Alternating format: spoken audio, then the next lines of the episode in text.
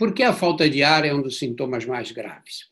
Porque ela mostra que o vírus não só chegou nos pulmões, como ele provocou uma reação inflamatória que vai prejudicar as trocas gasosas. Porque a falta de ar mostra que você fez um processo inflamatório no pulmão, você fez não, o vírus causou um processo inflamatório nos seus pulmões e a troca de oxigênio por gás carbônico vai ficar prejudicada.